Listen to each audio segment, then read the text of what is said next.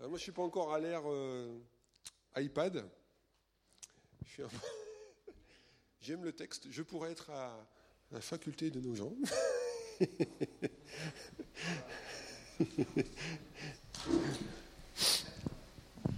voilà. En tout cas, merci euh, Olive. Cœur de serviteur.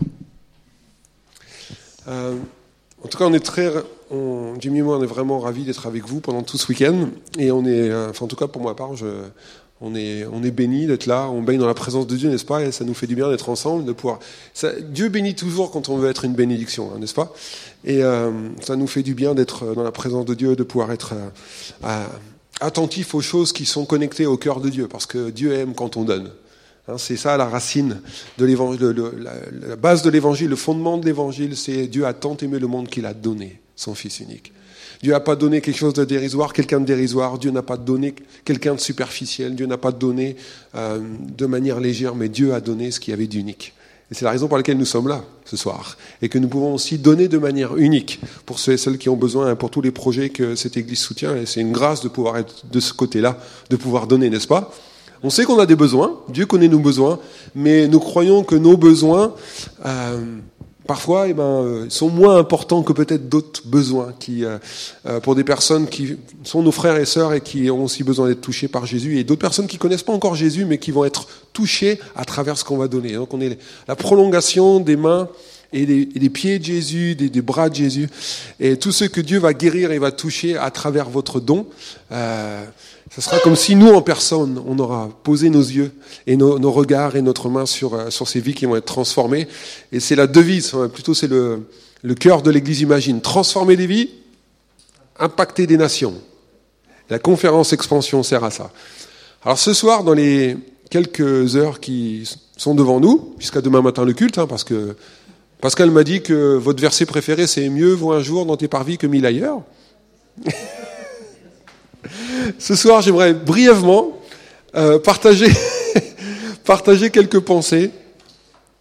Euh, quand j'aurai retrouvé mes notes. Partager quelques pensées sur un, thème. Voilà.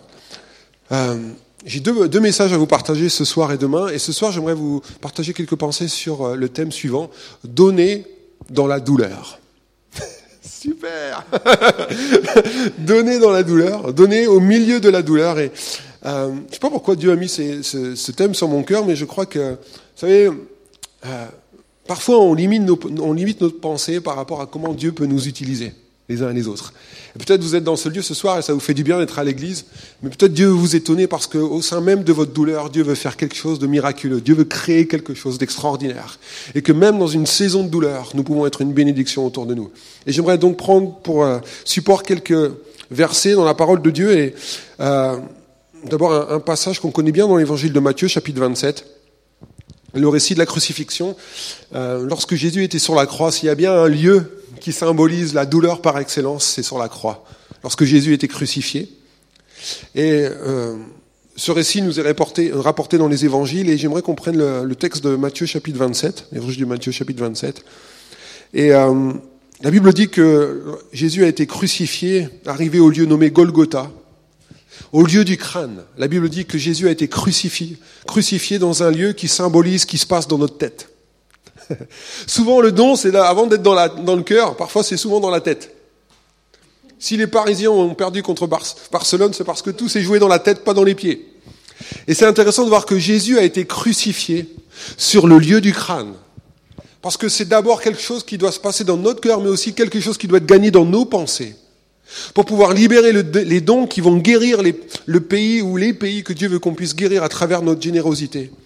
La Bible dit que Jésus a été crucifié, et lorsque Jésus a été crucifié, ce qui nous retient de donner a été crucifié aussi. Et souvent, ce qui nous retient de donner, c'est dans nos têtes.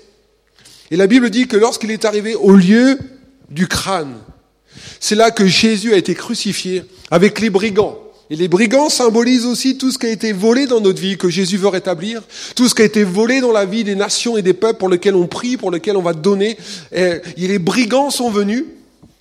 Et la Bible dit que les brigands ont payé ici, mais nous voyons, nous allons voir dans quelques instants qu'il y a un des brigands qui a été racheté par Jésus sur le lieu du crâne. dans le lieu même de la douleur, dans le lieu même où Jésus était crucifié, où il souffrait le martyr. Mais ce n'est pas parce que Jésus souffrait le martyr qu'il a déconnecté son appel à donner. Parfois, nous déconnectons notre appel à donner parce que nous traversons des moments de douleur. Mais le lieu de la douleur est aussi un lieu où, qui, qui peut être un lieu propice où je peux donner pour, euh, pour l'évangile, où je peux donner pour Dieu. Parfois, nous, nous, euh, nous, parce que nous, euh, nous sommes dans un lieu de douleur, nous, parfois nous faisons abstraction de la réalité que nous pouvons amener ou des différences que nous pouvons amener dans la vie de ceux qui nous entourent. Et donc, dans un lieu de douleur, Dieu continue de nous appeler à être un instrument de bénédiction, même dans des lieux de douleur. Et lorsque Jésus était sur la croix, la Bible dit que les passants, chapitre 30, verset 39, les passants qui passaient, c'est quand même intéressant hein, de voir que les passants, passants qui passaient forcément, mais les passants l'injuriaient. Moi je me suis posé la question lorsque je lis ce passage, je me dis comment ça se fait que les gens ici, alors c'est vrai qu'il était crucifié dans un lieu public, mais quelque part c'est un peu glauque cette scène. Hein. Les passants tout d'un coup, il dit, tiens, euh, en fait, l'autre jour, je suis passé devant euh, l'endroit où on crucifie les gens, et la Bible dit que les, les passants, au lieu d'être, euh, comment dire, bouleversés, au lieu d'être touchés, d'avoir un peu de compassion pour les gens qui souffraient, même si la croix était le symbole de honte, était un symbole d'ignominie, c'est là qu'on crucifie, c'est là qu'on faisait mourir les, gens les, pires sur, sur terre à ce moment-là. La Bible dit que les passants l'injuriaient. Euh, en disant, toi qui détruis le temple et qui rebâtis le temple en trois jours, c'est ce que tu as dit, ben sauve-toi toi-même. Si tu es le Fils de Dieu, descends de la croix.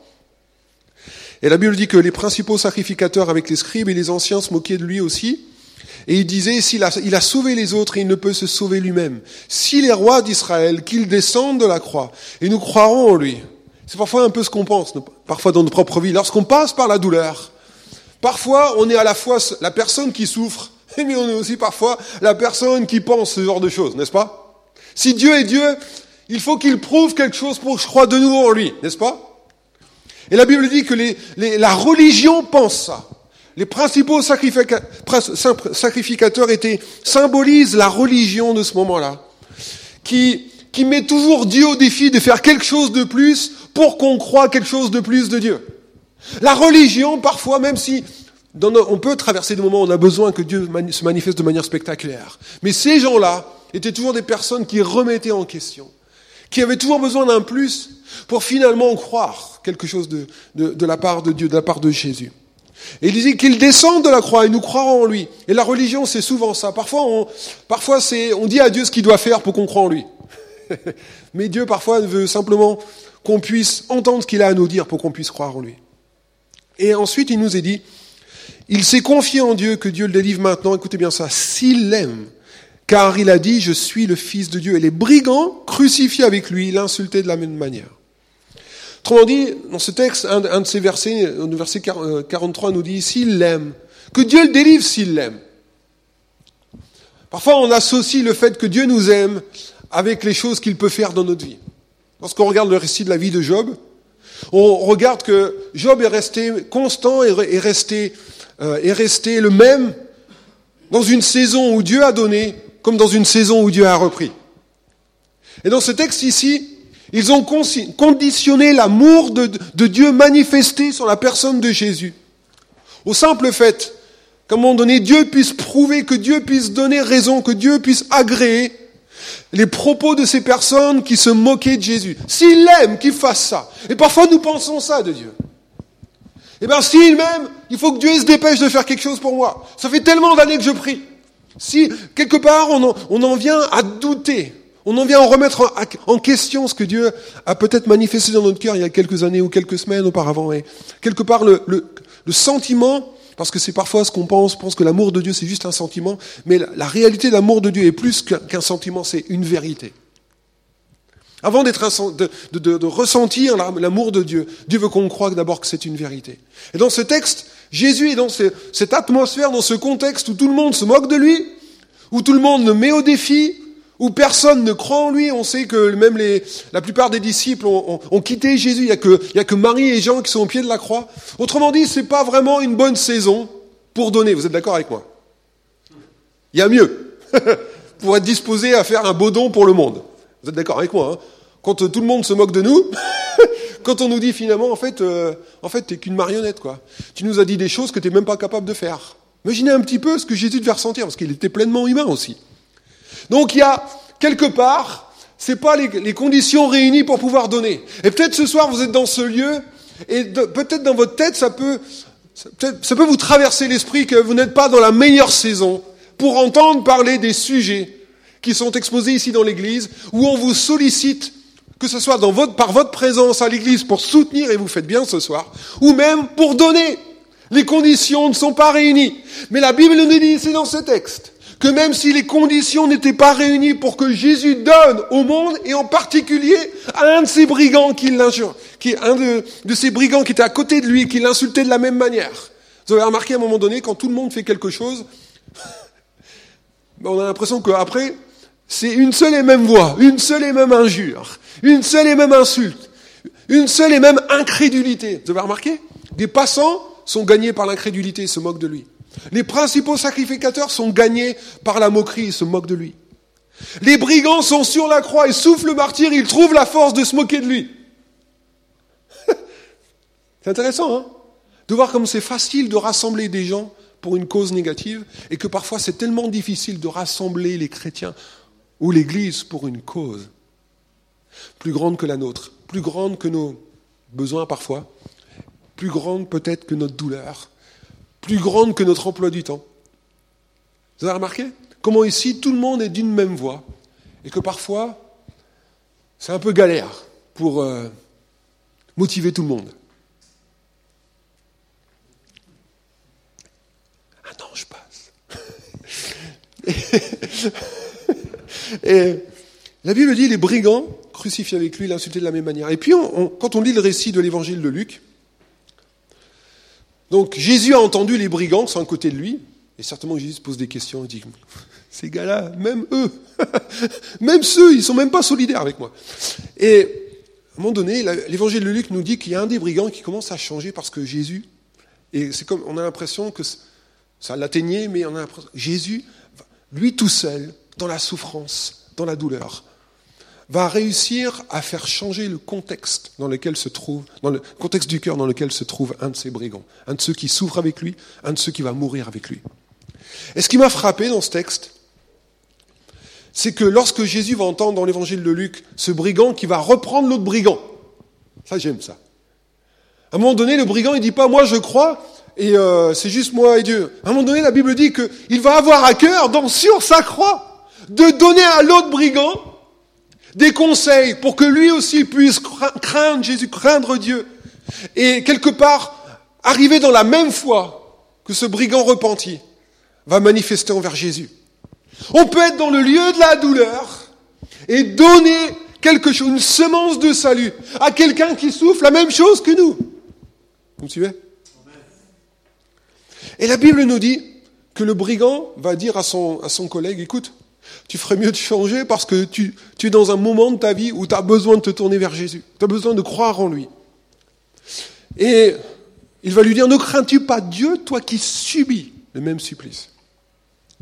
Et il va dire à Jésus, s'il te plaît Seigneur, souviens-toi de moi quand tu seras dans ton règne. Souviens-toi de moi, moi j'aimerais être avec toi. Est-ce que j'aime chez Jésus?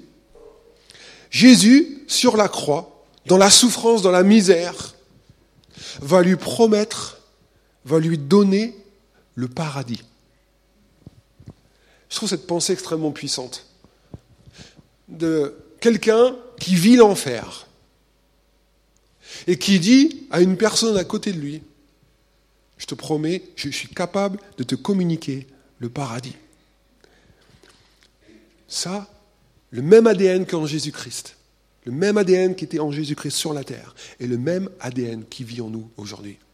Soyez, on dit souvent, ce n'est plus moi qui vis, c'est Christ qui vit en moi. à celui qui peut faire infiniment de ce que nous pouvons penser ou imaginer. Souvent, on connecte ça à Dieu, à celui qui peut faire ça. C'est lui qui peut faire ça, n'est-ce pas? Et en fait, vous savez quoi? Dieu m'a parlé il y a quelques semaines en arrière sur ce verset. Il m'a dit, mais en fait, ça ne parle pas que de moi. Ça parle de toi, Nico à celui qui peut faire infiniment ce que nous pouvons penser ou demander En fait, si nous croyons que ce n'est plus moi qui vis, mais Christ qui vit en moi, je n'ai pas à me déconnecter du fait que Dieu, en fait, c'est Jésus qui vit en moi. C'est plus moi. N'est-ce pas? Donc à celui qui peut, alors forcément, à lui la gloire, n'est-ce pas? Ce que dit le verset après. Mais à celui qui peut, doit revenir, doit se reconnecter, doit se, nous devons retrouver la puissance de ce verset et, de, nous, devons nous l'approprier et croire qu'en fait, Dieu parle aussi de nous lorsqu'il peut faire infiniment de ce que nous pouvons penser ou imaginer. Et donc, sur cette croix, Jésus va dire à ce brigand, je traverse l'enfer, mais je te donne le paradis. Ce, soir, je me pose la question si dans notre manière de pouvoir donner, notre manière de communiquer notre présence à l'Église, notre louange à Dieu, notre bénédiction là où on est euh, placé, là où on vit, là où on travaille, là où on est euh, étudiant, peu importe là où Dieu nous a placés. Je me pose la question si parfois lorsque nous passons, lorsque nous traversons, lorsque Dieu permet qu'il y ait des moments entre guillemets d'enfer, même ici dans ce lieu de la croix, le lieu du supplice ultime, Jésus nous montre ici dans ce texte qu'il a été capable de donner le paradis au milieu même de l'enfer. Wow. C'est puissant cette pensée, n'est-ce pas? Et ce que j'aime encore plus envers Jésus, c'est lorsqu'il parle au brigand qui lui dit Hé Seigneur, en fait, j'aimerais que tu oublies tout ce que j'ai dit avant sur toi. Et j'aimerais que tu gardes simplement le fait que tu te souviennes de moi quand tu seras dans ton règne. Parce que je voudrais être aussi avec toi quand tu seras dans ton règne. Et je sais pas si vous êtes, je sais pas si vous avez déjà rencontré ce genre de personne qui n'existe pas à Choisy-le-Roi. Peut-être à, peut à Nice, mais pas à Choisy-le-Roi. Parfois, il y a des personnes, et Jésus, il va dire à, ce brigand, eh ben, je te le promets, tu seras avec moi aujourd'hui dans le paradis. En fait, Jésus dit au brigand, ben, j'accepte que, en fait, tout ce que tu m'as dit avant, tu as tellement bavé sur moi avant, en fait, tout ça, je le zappe, et je garde que la fin. Que ce que tu es en train de me dire, quand tu répands ton cœur, lorsque tu dis souviens-toi de moi, en fait tu reconnais quelque chose chez moi. Et je choisis de garder que ça. Vous savez, parfois, nous, en tant qu'êtres humains, on a souvent tendance, parfois, on, peut faire pendant toute une saison de notre vie, parfois même à l'église, on peut faire que des bonnes choses. Puis à un moment donné, il peut y avoir un temps où on a surplus, où ça, ça va pas tellement fort, et quelque part, on peut décevoir des gens. Et les gens qui avaient à un moment donné une bonne opinion de nous vont être déçus parce que, voilà, pour X raisons. Et finalement, c'est comme si tout le bon qu'on avait fait auparavant n'existe plus et on ne garde que le mauvais. Alors, ça se passe pas ici, hein. Mais à Nice, on a souffert ça. et Jésus, lui, si nous voulons donner dans la misère, nous voulons donner dans la douleur, nous devons apprendre à faire comme Jésus. Être capable de dire, eh bien, en fait, j'ai choisi. Ah, c'est trop facile, hein, vous êtes d'accord avec moi, c'est trop facile. C'est trop facile. On a l'impression que tout ce qui a été mauvais. Jésus, il les entend encore, les insultes. Jésus, lorsqu'il regarde le brigand qui lui dit hey, Souviens-toi de moi, il aurait pu penser Attends, toi, quand même, euh, c'est un sacré loustique. Hein. Tu profites un peu là maintenant. Mais Jésus, la Bible nous dit qu'il choisit de simplement garder et préserver les dernières paroles du brigand envers lui. Et de dire Écoute, j'accepte. Parce qu'il voit aussi le cœur du brigand. J'accepte que ce que tu me dis là soit suffisant pour que tu sois avec moi, pour que, pour que je t'offre le paradis. Je me pose la question ce soir. Si nous pouvons croire que nous pouvons manifester la même miséricorde que Jésus a manifestée envers ce brigand, envers nous, envers tous ceux et celles euh, qui sont autour de nous, ceux qui le méritent comme ceux qui ne le méritent pas. Et lorsque Jésus est mort sur cette croix, il est à la fois mort pour celui qui le méritait, entre guillemets, comme pour celui qui ne le méritait pas, même si à la base nous méritons tous de mourir. Mais quelque part ici dans ce texte, Jésus a accepté de donner la même grâce à ceux qui ont dit du mal de lui, comme à ceux qui se sont repentis du mal qu'ils ont manifesté envers lui. Ça, c'est l'ADN qui se trouve dans l'Évangile. Ça, c'est la capacité que Dieu a mis en Jésus-Christ et a mis en nous pour que nous puissions le, manifester nous aussi autour de nous. Et parfois nous pouvons euh, être dans ce lieu-là, dans ce lieu même de douleur, et dans, dans, cet endroit de douleur, dans cet endroit de détresse, dans cet endroit de, de, de difficulté. Nous pouvons, au contraire de Jésus, nous pouvons dire, écoute, euh, franchement, j'ai pas j'ai pas envie de voir personne, J'ai surtout pas envie d'entendre qu'il y a des besoins autour de moi. J'ai surtout pas envie de donner. Et puis surtout, j'ai, surtout pas envie de dire à quelqu'un, euh, bah tu mérites que je te donne le paradis. Est-ce que, et je vais finir avec ça parce que le temps est avancé. Est-ce que j'aime chez Jésus? Lorsque Jésus nous, il est, euh, il est sur cette croix ici, Jésus est à la fois victime de ce qu'il subit, victime de la croix, victime des clous, victime des, euh, des insultes, victime des marques, victime de tout ce qu'il peut être, de tout ce qu'il peut subir sur cette croix. Mais il, il est à la fois le sauveur. La Bible dit qu'il a été victime expiatoire pour nos péchés, mais la Bible dit qu'on l'appellera du nom de Jésus, ce qui signifie celui qui sauve de nos péchés. Et vous savez, parfois nous, on a du mal, enfin, on, croit que Jésus est victime pour nos péchés, et on croit qu'il est notre sauveur, mais on a du mal à s'approprier ce concept qui consiste en fait à rassembler que parfois nous pouvons être victimes de quelqu'un, mais aussi que nous pouvons sauver. Nous pouvons être sauveurs quelque part aussi envers la personne qui nous fait souffrir et quelque part euh, devant laquelle on est victime. Vous comprenez ce que je veux dire?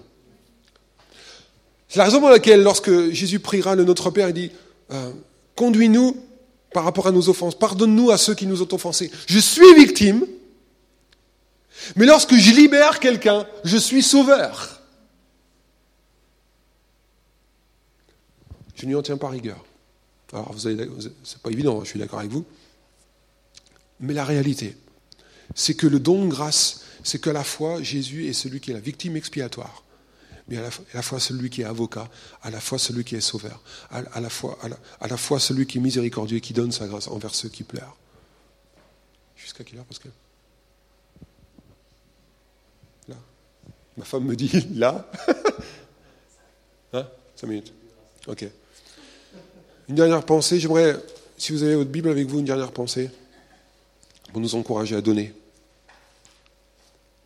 Dans 1 Samuel chapitre 1er, un de mes textes favoris, on lit le récit de Anne, mariée à Elkana, et de Elkana, mariée à Pénina. et c'est sûr, ça ne pouvait pas, ménage à trois, ça ne peut pas marcher. Mais la Bible dit que Dieu avait rendu Anne stérile.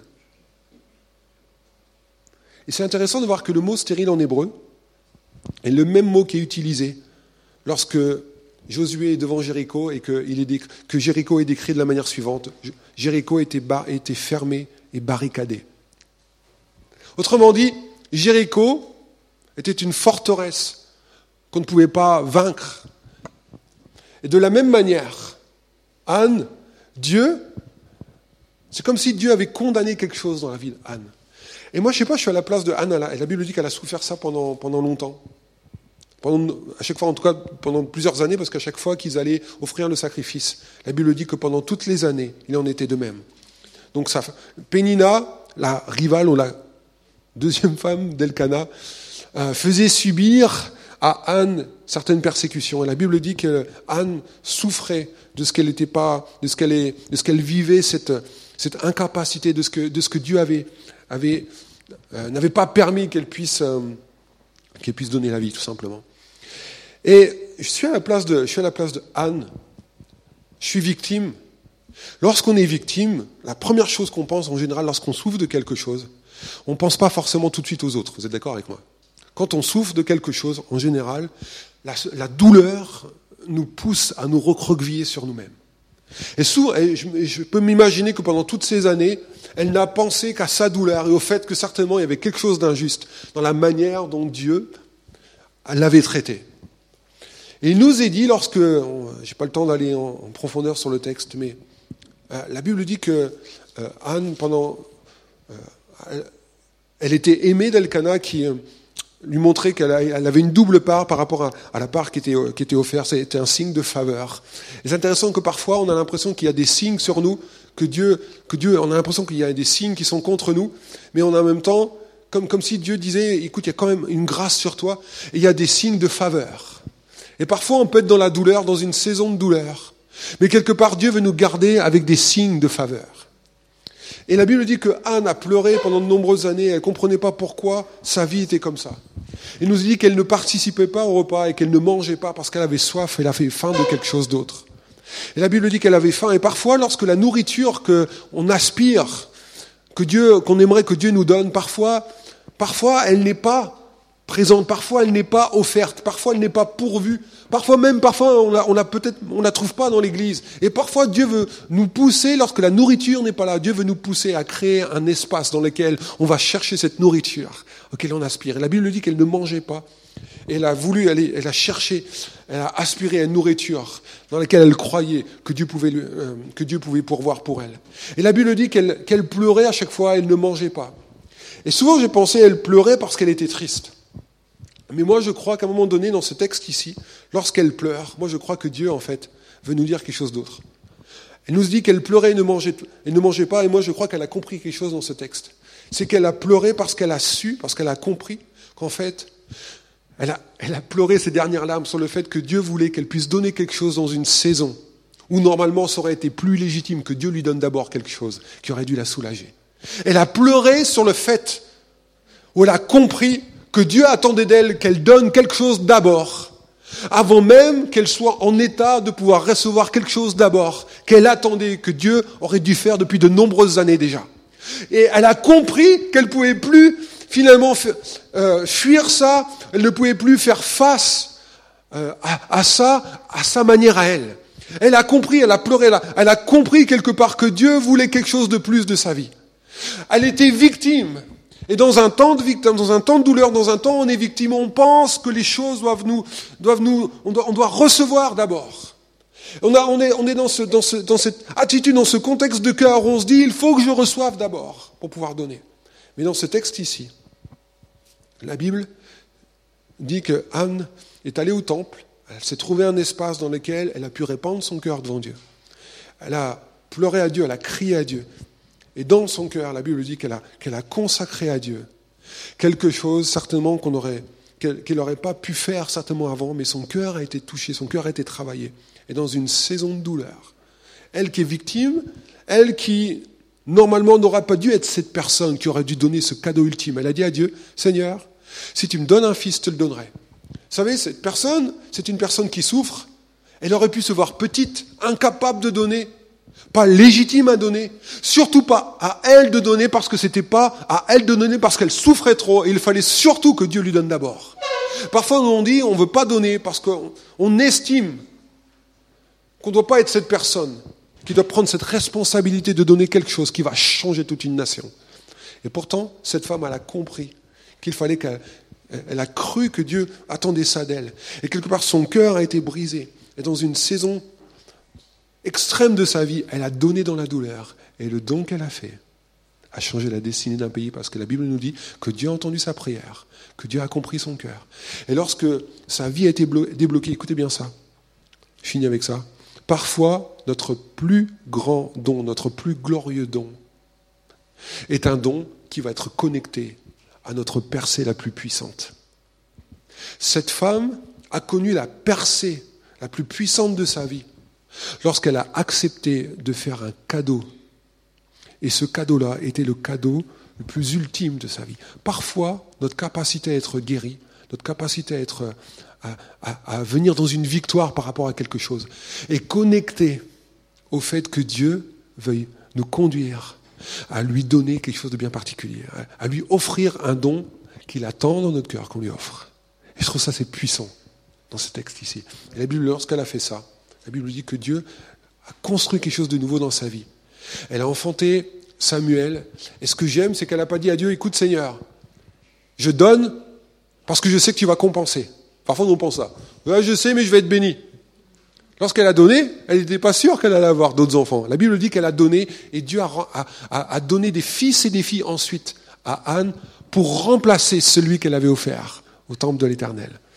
Et donc, au moment où elle l'a donné, elle n'a pas dit à Dieu, écoute, on fait un marché, je te donne, mais par contre, tu me donnes. Hein. non. Elle a dit à Dieu, je te donne, même si j'ai rien derrière. Elle a donné dans la douleur. Et ça a changé tout un pays. Et je me pose la question ce soir. dans la, dans, dans la profondeur, dans la valeur de nos dons Est-ce que ce qu'on va donner, la capacité que Dieu va nous mettre dans notre cœur, à donner à Dieu, à donner pour ses projets, est-ce que ça va toucher quelque chose qui va tellement guérir ta vie?